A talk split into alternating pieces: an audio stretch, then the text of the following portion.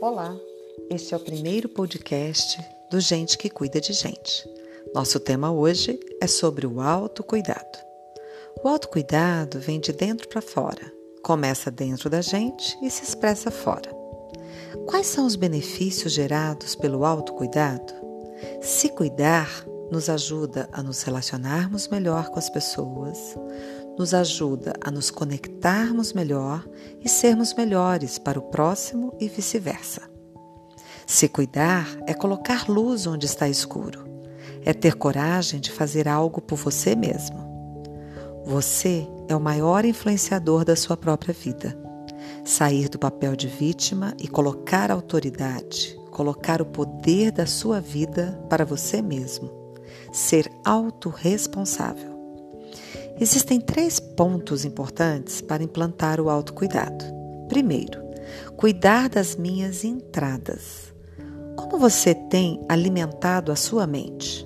O que você tem assistido, ouvido? Tem a grandiosidade interna de ultrapassar as suas dificuldades? Você tem sido autorresponsável pelas suas entradas? Atenção com a autossabotagem procrastinar, deixar para depois.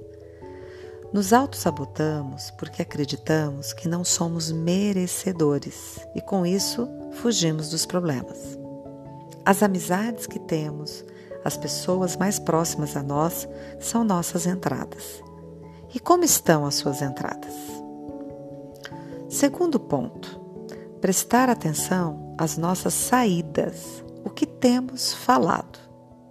Se falarmos mal do outro, isso se volta para nós mesmos. O poder das palavras é muito forte. Se me desconsidero falando palavras que me desvalorizam, é assim que serei percebida pelas outras pessoas. O que você tem se declarado para si mesmo? Podemos comparar nossas saídas como uma semente que podemos plantar. Se você quer uma árvore frutífera, próspera a semente precisa ser boa. O terceiro ponto é a gratidão. É muito comum vermos a gratidão como uma consequência, mas é muito importante resignificar a gratidão como causa, para encontrar a beleza no meio das nossas dificuldades. Posso passar por dificuldades, mas tenho belezas para observar.